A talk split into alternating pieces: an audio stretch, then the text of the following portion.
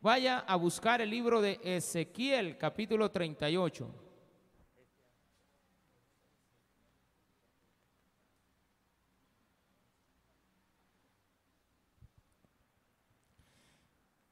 El libro de Ezequiel es un libro que es muy profético, nos enseña mucho acerca de las cosas que están por venir, de las cosas que iban a suceder en Israel, pero también hay algo que llama mucho la atención y es el hecho de que Dios nos enseña a que Él puede restaurar tu vida y tu vida va a ser restaurada en la medida que nunca te alejes de el Señor. Amén.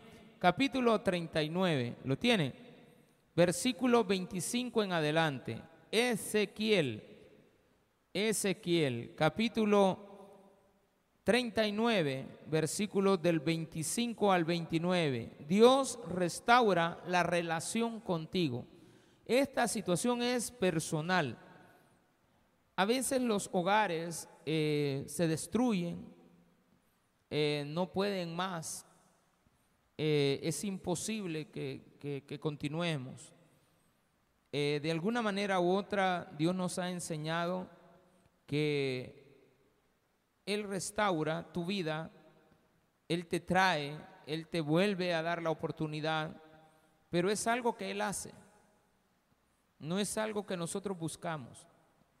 La gente dice muchas veces, no, yo estoy bien con Dios, pero la cuestión es que no buscan a Dios. Pero dicen, estoy bien con Dios, pero no lo buscan. Entonces, ¿cómo está eso? Que usted está bien con Dios y no lo busca a Él. Pero como Dios te conoce, Dios sabe tu condición, tus problemas, tus ansiedades, tus dificultades. Él hace algo por ti, traerte de nuevo. Y eso es básico. Versículo número 25 dice así. Por tanto, Así ha dicho Jehová el Señor. Ahora volveré la cautividad de Jacob y tendré misericordia de toda la casa de Israel y me mostraré celoso por mi santo nombre. Y ellos sentirán su vergüenza y toda su rebelión con que prevaricaron contra mí cuando habiten en su tierra con seguridad y no haya quien los espante. Cuando los saque de entre los pueblos y lo reúna de la tierra de sus enemigos y sea santificado en ellos ante los ojos de muchas naciones. Y sabrán que yo soy Jehová su Dios, cuando después de haberlos llevado al cautiverio entre las naciones, los reúna sobre su tierra sin dejar allí a ninguno de ellos, ni esconderé más de ellos mi rostro porque habré derramado de mi espíritu sobre la casa de Israel, dice Jehová el Señor. Oremos a Él. Padre, gracias por la oportunidad que nos das de poder estar este día lunes en tu casa, aprendiendo más de tu palabra y también, Padre, para todos aquellos que el día de hoy están en las redes sociales también escuchando de tu palabra. En el nombre precioso de nuestro Señor Jesucristo. Amén y amén. Bueno, Dios restaura la vida de todo aquel que la ha destruido. Ahora, ¿por qué Dios te llevó en cautiverio? Por rebelde, definitivamente. ¿Por qué estás fuera? Por rebelde. ¿Qué significa eso? Te saca de su casa.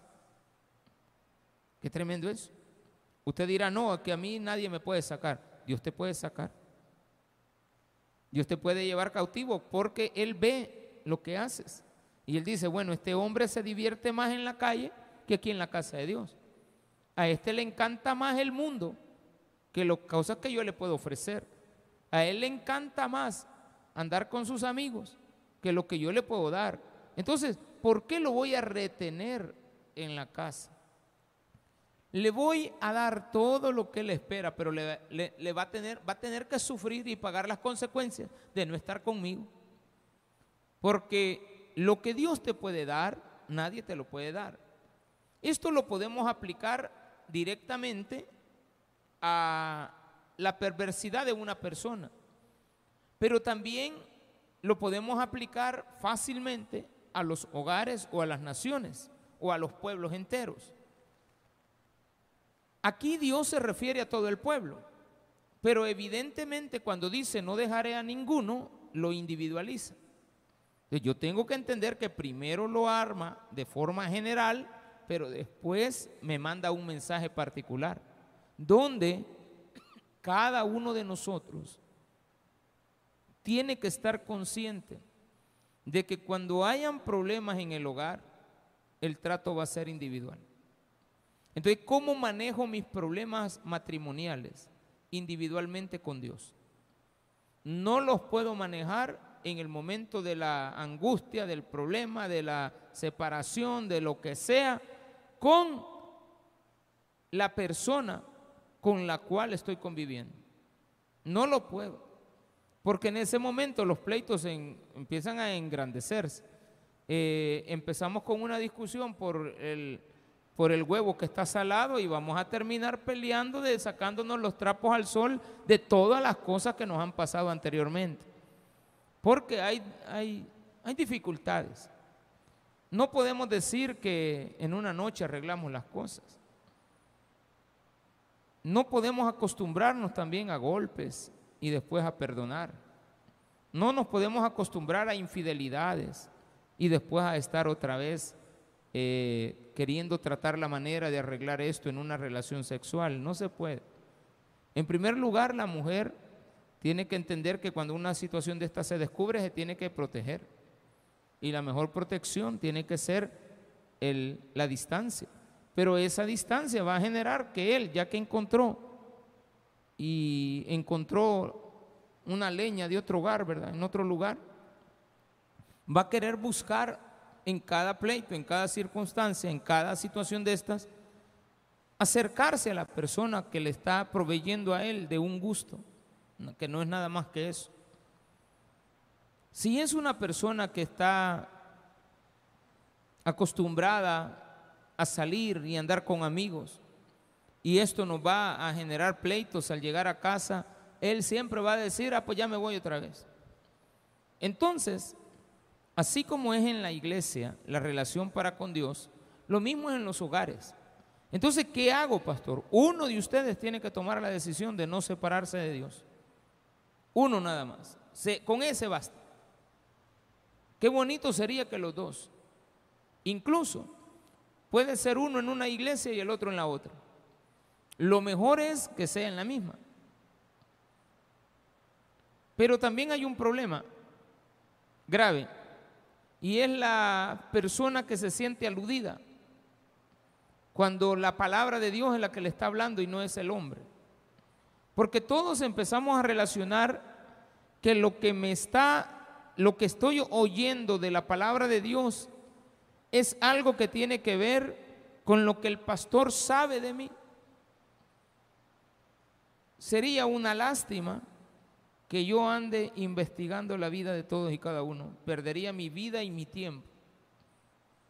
Entonces siempre los sermones son generales y se habla de la infidelidad en forma general se habla acerca de el alcoholismo en forma general, de la drogadicción en forma general, de la corrupción en forma general. Pero si alguien anda en actos de corrupción va a decir, bueno, esto es conmigo. Pero si lo oye después de que ha hecho un acto de corrupción, va a creer que está íntimamente relacionado y que se le está diciendo a él porque se conoce la condición. No es así. Por eso es que Dios aquí habla de todo el pueblo y después lo individualiza. Es como decir, esto es contigo al final. Esto no es con todos. Entonces, ¿quién es el que tiene que tomar la decisión de acercarse? Si ustedes se fijan, siempre vamos a relacionar al Padre, en este caso a Dios, en este caso la figura de Jehová, la vamos a relacionar con el esposo. Si estamos en el Nuevo Testamento, a Jesucristo lo voy a relacionar con el esposo. Y siempre la iglesia será la esposa. Pero la iglesia también es un individuo, es una persona que necesita siempre el respaldo del esposo. Entonces, ¿quién es el que aquí toma la batuta de reunir de nuevo? Es el esposo. Porque en teoría él es la cabeza. Él es el que no debería de faltar. Pero a falta del hombre tiene que venir la mujer.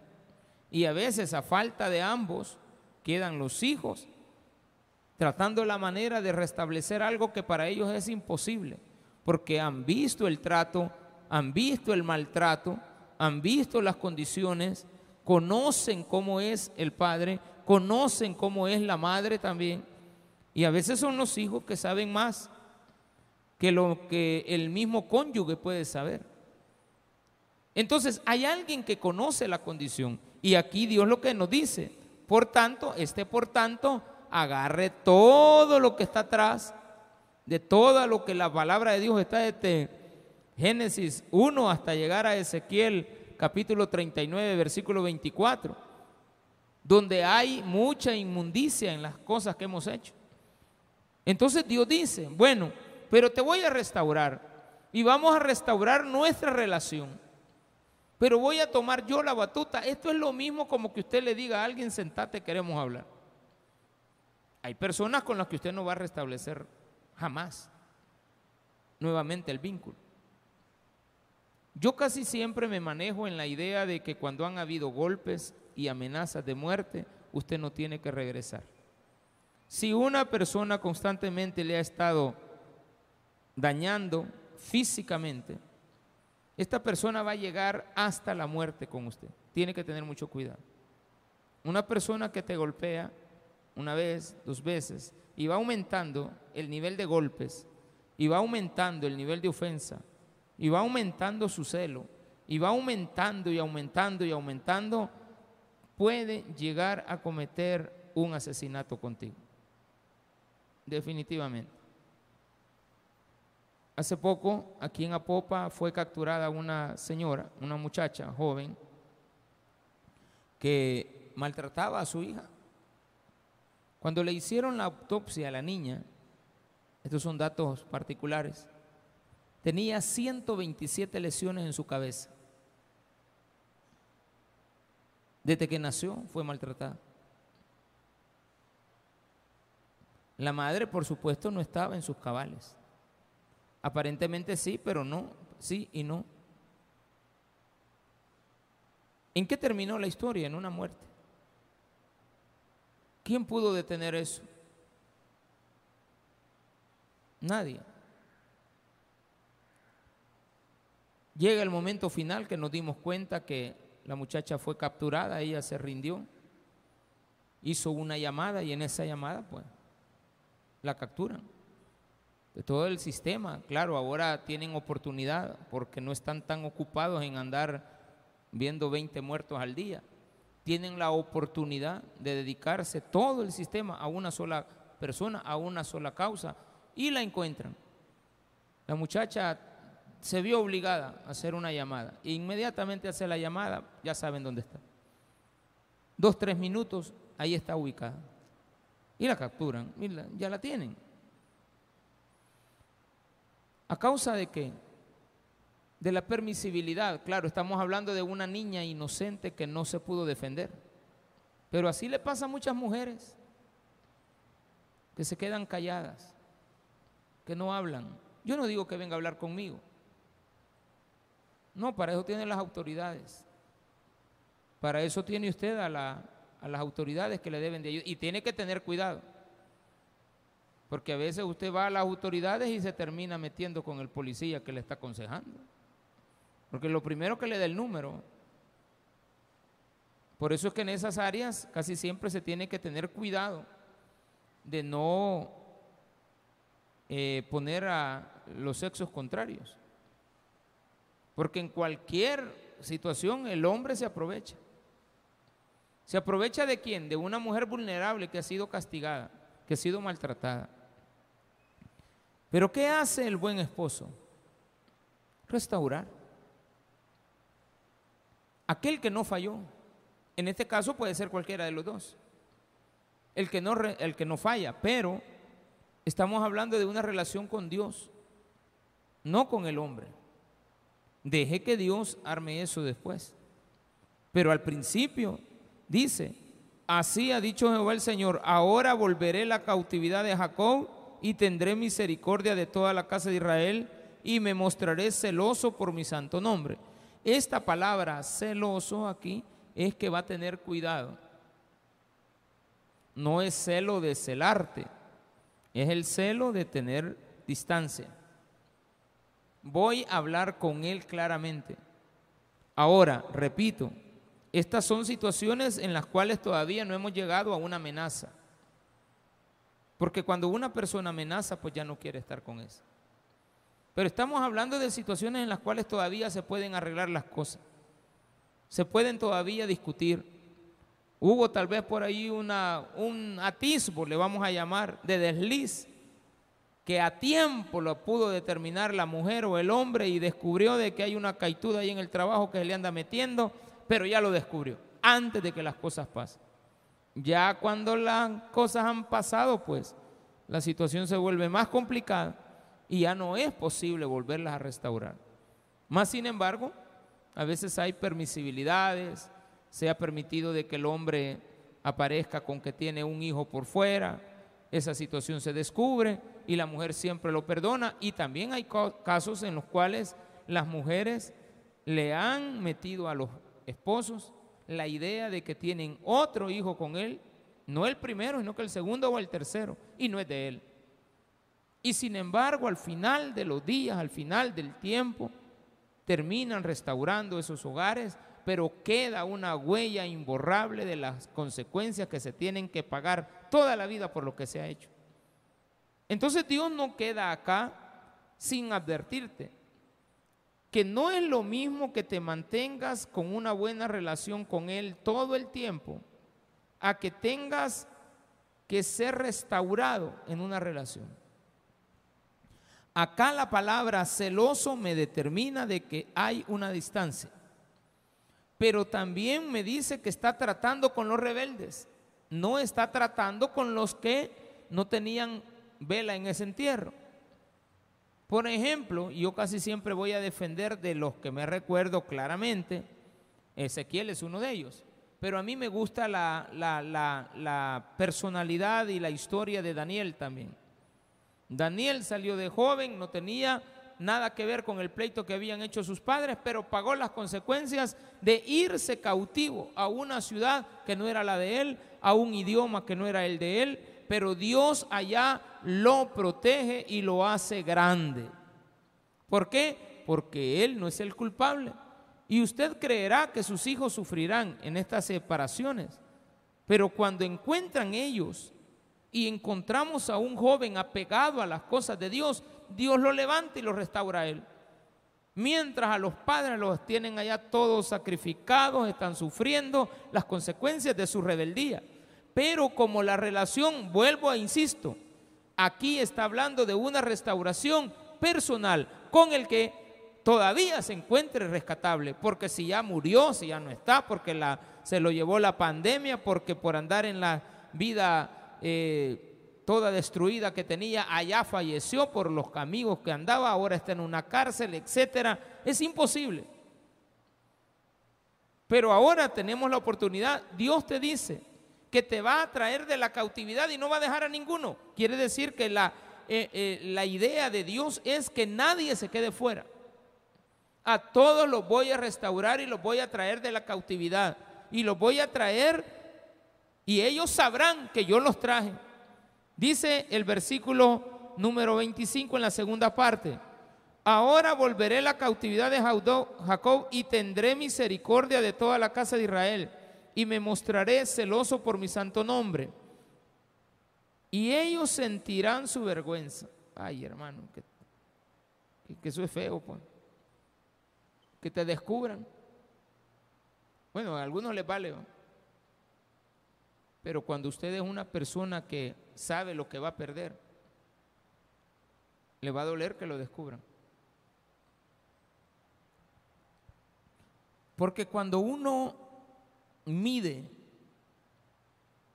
el tamaño de la ofensa, se da cuenta que no le queda más que le tengan misericordia. Pero si uno se arrepiente, si la persona que ha estado cometiendo los errores, a pesar de todos los errores y, el trato que Dios pueda tener para restaurarle, usted sigue en la misma condición, lastimosamente no va a poder existir la posibilidad de restaurarlo. Entonces aquí Dios nos enseña esto. Ellos sentirán su vergüenza y toda su rebelión con que prevaricaron contra mí. Dios te está trayendo, es muy difícil que la persona que anda en pecado vuelva. Usted tiene que tener seguridad de lo que le está, usted está escuchando ahora. Cuando la persona anda en pecado se termina perdiendo. Lo más fácil es decir, ya no voy a esa iglesia. Lo más fácil es decir, voy a tirar la toalla, voy a continuar con esta vida, creyendo que Dios lo protege. Porque como usted no ve ningún quebrantamiento, cree que Dios está con usted. Eso le pasó al famoso Adán, ¿verdad? Después de que pecó, no vio ninguna diferencia. Pero a los días se dio cuenta que estaba envejeciendo y que tenía piel y le dio vergüenza ver su piel. Y supo que era un mortal que tenía que fallecer, porque antes del pecado no fallecía, era inmortal. Empezó a darse cuenta, las arrugas aparecieron, las consecuencias del pecado ahí están. Las canas no nacen, no, no vienen los niños canosos, hermano nos empiezan a aparecer ese signo, signo de que estás envejeciendo. Las arrugas, las canas, los pasos lentos, las enfermedades. Son signos naturales de que vamos a morir. Entonces, cuando venimos a descubrir eso, tenemos que ver algo aquí. Dice el versículo siempre 26 y toda su rebelión con que prevaricaron contra mí, cuando habiten en su tierra con seguridad y no haya quien los espante. Cuando vuelvan a casa y se den cuenta que están seguros y que no sé en qué cabeza estaban en el momento que se fueron de casa. Porque no hay nada mejor que llegar al mismo hogar, hermano. No hay nada mejor que llegar al mismo sitio. Se lo voy a poner sencillo. La mujer suya ya lo conoce. La caituda nueva solo conoce una parte, la sexual. Pero la de la convivencia no la conoce. Que le quiere quitar el marido, sí se lo quiere quitar. Pero aquí nos dice que cuando vuelvas y veas la seguridad, la cama, la ropa preparada, la comida lista, todo está ahí, no se ha ido nada los hijos están. La mujer no se fue con otro. O los hijos, ¿verdad? Para que no vayamos solamente por un área. Cuando los hijos se van, por rebeldes, no que se van con alguien, se van por rebeldes. Y ellos creen que van a hacer con el salario mínimo, van a pagar colegio, van a pagar, van a pagar celulares, ellos creen que van a pagar apartamento con salario mínimo, no. Eso, eso no es cierto, eso es falso, eso es un engaño. ¿En qué terminan? Uniéndose con otro, con el compañero de trabajo, que es otro que gana el salario mínimo. ¿De qué vamos a hacer? Unir a dos problemas. Es que entre los dos ganamos 800 y ya nos aprueban la casa. ¿Y cuánto va a ser de descuento? Nos van a descontar 200. Espérate, espérate. Haga bien las cuentas, hermano no le alcanza. Y es más, ese tipo de relación va a terminar empleitada y después no van a ver de quién es la puerta del baño y quién va a agarrar el inodoro y quién va a repartirse el patio y lo van a tener que dividir en dos y después van a haber grandes dificultades. ¿Por qué? Porque no se pueden soportar. Entonces, muchas veces los hijos se van de casa y aunque ellos son orgullosos, hermanos, no dicen que están mal. Dicen, no, yo sí estoy bien. No, si yo ahí vivo bien. Tranquilo, nadie me molesta. Vas a cambiar eso por la seguridad. Porque aquí Dios te puede molestar mucho, demasiado te dice las cosas, yo no estoy de acuerdo, no estoy de aquí, no estoy de allá. cuando habiten en su tierra, en su casa, en su cuarto, con seguridad y no haya quien los espante. Nadie te molesta aquí. Cuando los saque de entre los pueblos y los reúna de la tierra de sus enemigos y sea santificado en ellos ante los ojos de muchas naciones. Dios te va a sacar. No eres tú el que toma la decisión de venir. Claramente Dios está diciendo, lo voy a ir a traer y se va a dar cuenta lo que había perdido cuando le dé vergüenza de saber que ahora tiene y ha recuperado todo lo que antes tenía, que nunca se le quitó. Que te cobren porque ya trabajas y que, sigo hablando de un hijo, o ya gana, o ya trabaja, la mamá toda la vida ha trabajado en una farmacia ganando el mínimo y él ahora trabaja en un call center. Habla dos idiomas. Inglés habla. Qué bonito, vaya, habla inglés, sí, qué bueno. Ya le pagan 600, 700, 800 dólares. ¿Y en qué se lo gasta? En hamburguesas en la mediodía. En pizza. Como trabaja ya por galerías, ¿qué le vamos a hacer? Y si trabaja en casa, necesita una sirvienta que se llama mamá que le esté llevando hasta, la, hasta el fresco, hermano. Es que no me puedo levantar, como que no va a poder levantar, aunque sea desde la mañana, antes, así como que va para el trabajo, pues. A las, usted entra a trabajar a las 8 y está en casa, a las 7 de la mañana usted tiene que estar preparando sus licuaditos para tenerlos ahí cerquita y no estarle diciendo a su mamá, alcanzame.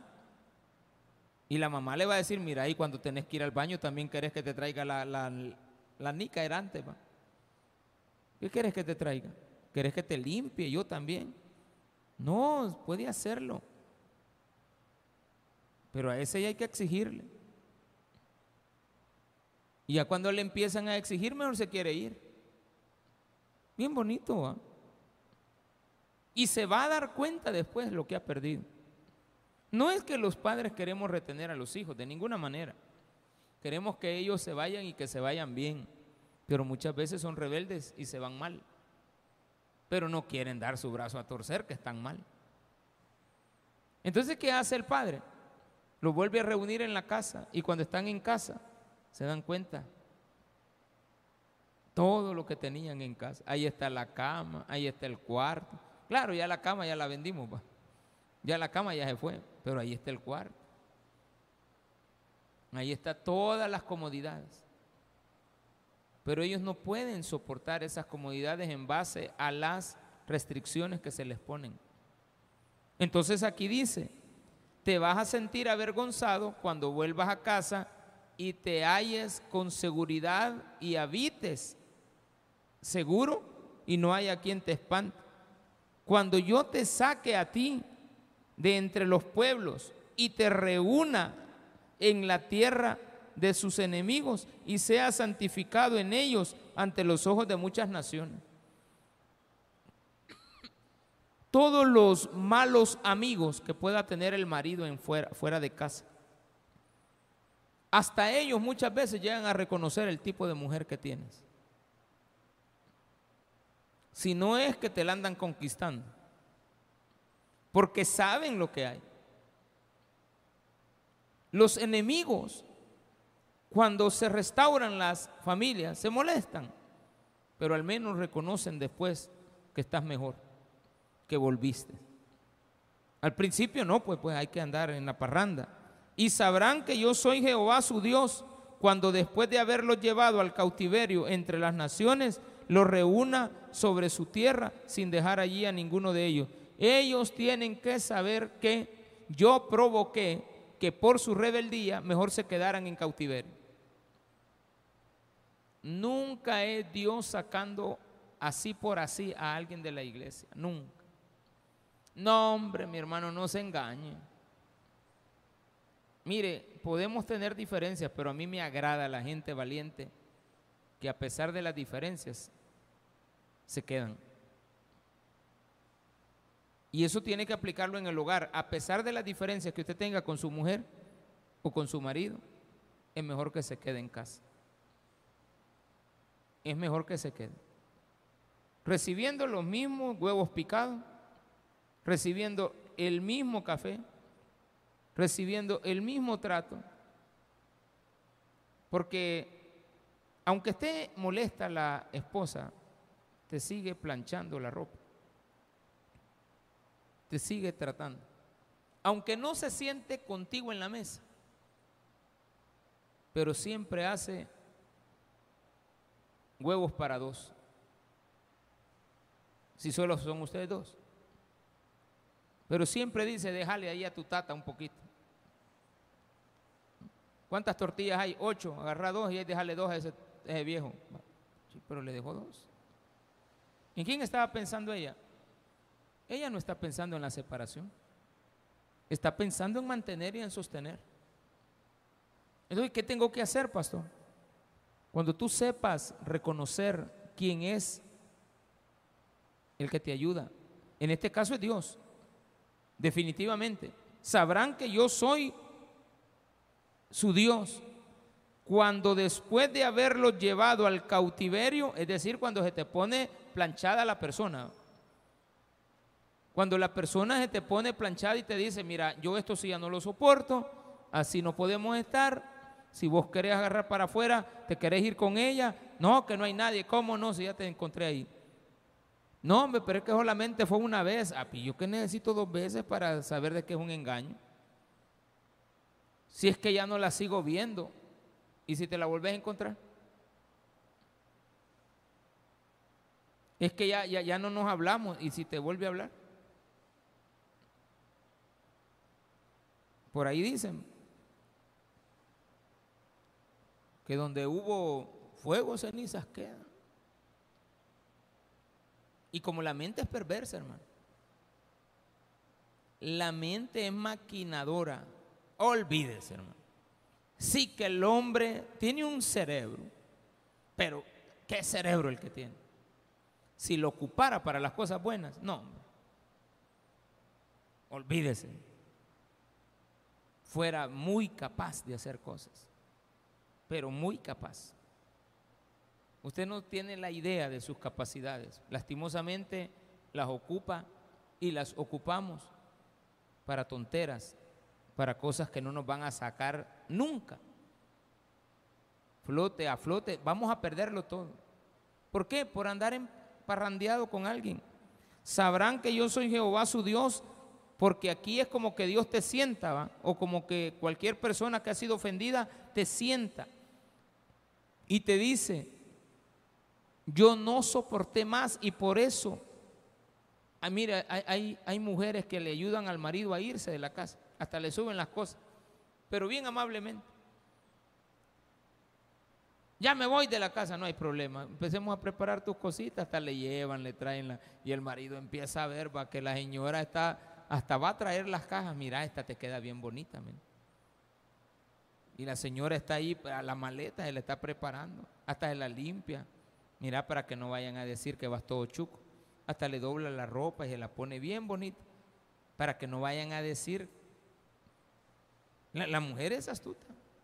Le prepara las cosas al marido. ¿Te quieres ir? No hay problema. Hasta si querés, y, y, llama, hasta le ayuda a jalar las cosas. A los señores que han llegado ahí a echar la mano, ¿verdad? Viene, no, mire, estas cositas, eh, esto no, esto no, esto no, esto es mío, esto es mío, esto, e, este trasto es mío, ¿de acuerdo? No, que me quiero llevar el ventilador. La señora le ayuda para que no se lleve otras cosas. Pero en un descuidito, él agarra algo que era suyo. Y después usted cuando lo anda buscando, ¡ay, qué desgraciado! Siempre llevó algo que era mío. Te ayuda a irte. Eso fue lo que hizo Dios con el pueblo de Israel. Le ayudó a irse a Babilonia, pues. Hasta le mandó a traer carros de Babilonia para que los llevaran, ¿o no? Es lo mismo como que a usted le manden a llamar la mototaxi para que se termine de ir. Porque no vas a mandar a traer a un camión. En una mototaxi te cabe todo, mi hermano. ¿Sí o no? Sí, ya cuando venimos a ver de quién es la refri, de ella. ¿De quién es el ventilador? De ella. ¿Y tú qué tienes? Pues dos calzoncillos. Anantillo, hermano. Y uno de ellos está roto. Uno de ellos está ya en las últimas, se puede ver así. ¿O no? Muchas veces lo han lavado, es el mismo que vamos a hacer, de poner y quitar. Y ahorita que ha llovido, tenés que ponerlo atrás del ventilador, hermano. Ay, olvida. Atrás del ventilador, o adelante, no sé dónde se pone, hermano, pero en algún lugar se pone. Y usted sabrá qué hacer. Pero aquí dice la Biblia, te voy a sentar y te voy a explicar que fui yo quien te ayudé a irte, porque te gustaba estar en la calle. Y como te gustaba estar allá, dice acá, y sabrán que yo soy Jehová su Dios cuando después de haberlo llevado al cautiverio entre las naciones, lo reúna sobre su tierra sin dejar allí a ninguno. ¿Cuál es el deseo de Dios? Que nadie se pierda. Él quiere restaurar, por eso el sermón de hoy se llama Dios restaura la relación contigo nada más. Y con claro, pastor, no, solo contigo, ¿de acuerdo? Fallan los dos, pero de todos modos, ¿qué vamos a hacer? Starling se llama, ¿sí o no? 500, no, no nos alcanza. Ni esconderé más de ellos mi rostro. Ahora vamos a lo siguiente. Aquí viene, la restauración implica algo, control. Donde lo veo, donde dice, todo el tiempo vas a ver mi rostro. De aquí en adelante, papito, no se me despega. De aquí en adelante, está, bien, va, vamos a volver, no hay ningún problema. Yo, como te gustaba estar con ella, yo te, te ayudé que te fueras. Pero ahora que has vuelto, porque yo he dado la pauta de la reconciliación, entonces vas a tener que ver mi rostro siempre. ¿Y eso qué significa? Me das la clave del celular. Me le quitas y me le borras todas esas. Ingeniero. Como que ingeniero. Y se te olvida, ¿va? Porque cuando ya le damos clic a la foto, aparece una ingeniero. póngale Juan, y aparece la Juanita, va. No, no, no pega. No pega que, el ingeniero tenga una foto de, de, flores. No, no, no pega. Un rosal aparece. No la hace. Y ya cuando ve las conversaciones, ay Dios mío. Te mira, papito, vamos a hacer algo. Si querés, hagamos un cambio. Vos andás mi celular y yo ando el tuyo. Y cada vez que la caituda esa llame, entonces yo voy a contestar y te la voy a pasar. Entonces yo voy a saber ahí. Mire, está el pastor. Sí, aquí está. ¿Y quién le habla? Juancito, el de los pantalones justos. Mira, aquí te habla Juancito, el de los pantalones justos. Y, y ahí va, ella va a saber. Y lo mismo, ella no tiene nada que perder. Pero si usted le dice, ya las condiciones se cumplen, ahí dice, no esconderé más de ellos mi rostro no me les apartaré, no me separaré, andaremos juntos, entrada, salida, mañana, tarde, noche. ¿Por qué? Para que se mantenga firme ese hogar restaurado. Y esa, no digamos hogar, vamos a hablar de lo que estamos hablando. La restauración es personal. Esa restauración personal de Dios contigo implica que tú vas a estar con Él mañana, tarde y noche. Vas a venir a escuchar, vas a meterte con Dios como cuando fue al inicio. Yo ya les he dicho a algunos de ustedes que cuando yo comencé a venir a la iglesia, me metí toda la semana. Lunes, familias en victoria. Martes, neuróticos anónimos. ¿Y por qué fue neurótico? ¿Qué, qué, era? Pues? Todavía. Sí, gracias a Dios me he calmado. Pero hay unos cuatro o cinco años que no me soportaba ni yo solo. La sombra mía me daba neurosis. ¿Para dónde viene usted? Digo, ¿cuál? Que quiere restaurar la relación, hermano. Que cree que lo he echado, no, hombre. Y de, está lloviendo, él no sabe por dónde anda. Ay, porque hay pegazón con los perritos para usted. A saber. Anoche, este, mis hijas fueron a, la Chivo Wallet, ah, no, ¿cómo se llama? Chivo Pet. Se enfermó la, la, la chanelita. La Chanel es especial, hermano. Pero viera qué bonito es ver, digo yo, me dice mi esposa, y estos que son perritos, me dice, fueran hijos. O sea, si alguien, tenemos dos hijas, uno ve cómo se preocupan por un perrito. ¿Sí? Obligatoriamente entra en la mente que fuera si fuera una criatura, salieran corriendo al hospital. Yo no puedo criticar el hecho de que lo hayan llevado a un hospital, porque él estaba, estaba, estaba, está muy enferma. De ayer para hoy, muy enferma. Entonces, la han cuidado. Y qué bueno. Lo malo que el otro chuchito quedó en la casa, el varón, el papá de ella. Y, toda la noche pasó llorando. ¿Y cómo me dormía? Pues dos, de la mañana. Amor, me hice un café y empecé a, hacer lo que mi esposa estaba haciendo. Lavar y secar la ropa, lavar y secar la ropa, lavar y sacar. Ya no, hay que subirla, hay que bajarla. hasta las seis de la mañana. Que aparecieron, qué bueno.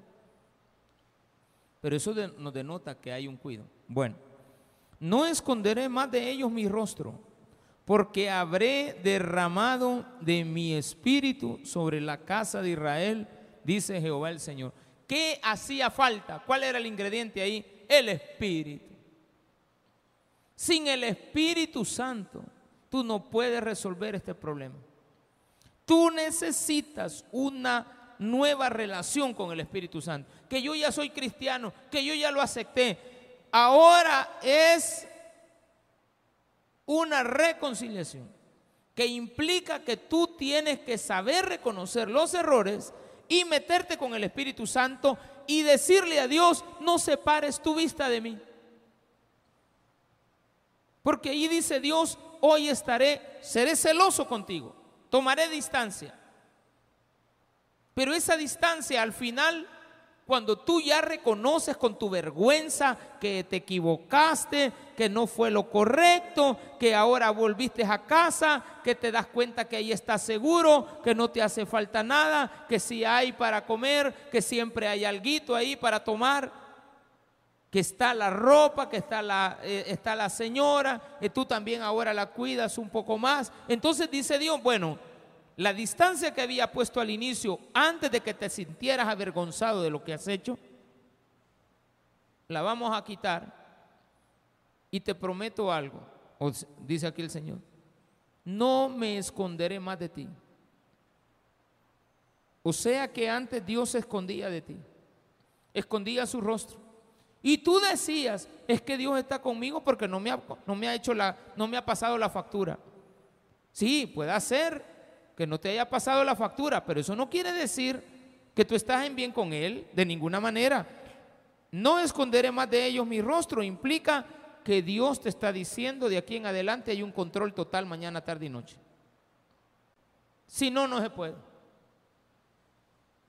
Es que me tenés que dar mi espacio. No. Es que yo tengo derechos a tener amigos. No. Es que yo tengo derechos. No, ya no tenés derechos. O es conmigo o no se puede. Este, entonces, aprende a manejar, hombre, y lleve usted al marido al trabajo y vaya a esperar. No puede entrar a la fábrica. Ella, a tu mujer para ese chicle, va, ¿qué le importa? No te deja, va. Si está bien, si ese es el acuerdo. Ella va a pasar por ti. ¿Por qué? Porque tú antes agarrabas el carro y a ver para dónde te ibas. Pero ahora ella va a estar ahí. Ahora tú estarás ahí. ¿Cuál es la gran diferencia? ¿Cuál es la gran diferencia de antes? Que antes Dios se escondía de ti. Pero ahora Él dice, no me esconderé. No esconderé mi rostro delante de ti. Siempre que amanezcas en la mañana, soy yo quien tiene que estar ahí. Siempre que te levantes, yo tengo que estar en esa cama. Deja de estar yo tengo que estar ahí. ¿Qué va a hacer usted amaneciendo en un motel, por ejemplo? ¿Qué va a hacer usted amaneciendo ahí en la playa con otra persona? No la hace, porque eso es pasajero, eso no tiene sentido, eso hasta ahí llega, no tiene más relación. ¿De qué voy a hacer, pastor? Dejar que Dios sea quien me traiga, dejar que Dios me siente, dejar que Dios me haga ver mi vergüenza y entender que Dios no me va a quitar la mirada. Si usted está de acuerdo con eso, usted ha restaurado su vida con Dios. Luego viene la restauración del hogar. Luego viene la restauración con los hijos. Luego viene la restauración en su empleo. El jefe lo va a volver a llamar. La mujer va a volver con usted. Sus hijos volverán a casa. Va a recuperar la amistad de un amigo que ha perdido. Lo van a volver a llamar.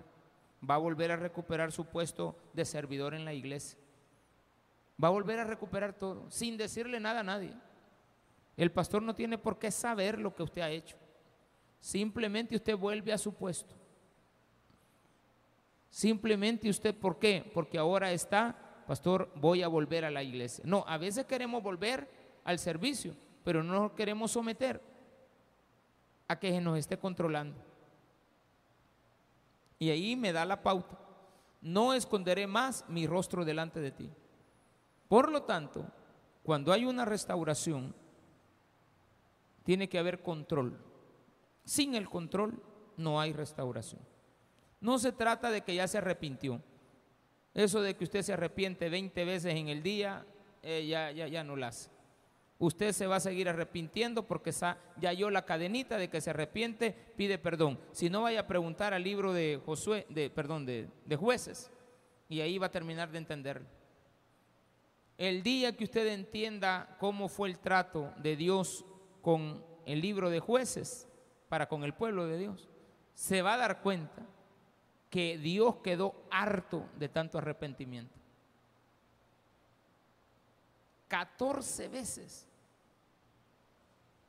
14 veces en un solo libro. Dice la Biblia que el pueblo estaba con Dios, se puso rebelde, se arrepentían y Dios lo volvía a restaurar. Volvían a estar con Dios, volvían a hacer lo, mal, lo malo, se arrepentían y Dios los volvía a perdonar. Dos veces, tres veces, cuatro veces, cinco, seis, siete, hasta llegar a Samuel. O sea, el, pueblo no, no, no. Eso de que me voy a arrepentir, no. Sin control, va. Ya me arrepentí, aceptame, hasta. No, no, no, no, no, no, no, espérate. Ese celular me lo pones aquí en la mesa. En las noches te vas a estar chateando. Aquí quiero el celular. Y ahí va a sonar. Se va a dar cuenta. No es que el pastor es profeta. Se va a dar cuenta que va a sonar. Va a sonar a las 2 de la mañana con 20 minutos. A saber a quién le va a pegar ahora en la, en la madrugada a saber a quién le va a salir cabalito, como el pastor dijo, mira, vos le contaste, yo, no he hablado con nadie, hermano. 2.20 de la mañana. Y ojalá que no diga ingeniero, ¿va? Y ojalá que no salga una florcita de, foto de, perfil, ¿va? Ojalá que no. Porque si no, capaz me, me vienen a ahorcar, hermano. Sea cuidadoso cuando tenga la restauración en su mano. La persona es la que te ha atraído, no eres tú quien buscaste. Deja que te controlen y la vida va a ser mejor. Dele un fuerte aplauso a nuestro Señor.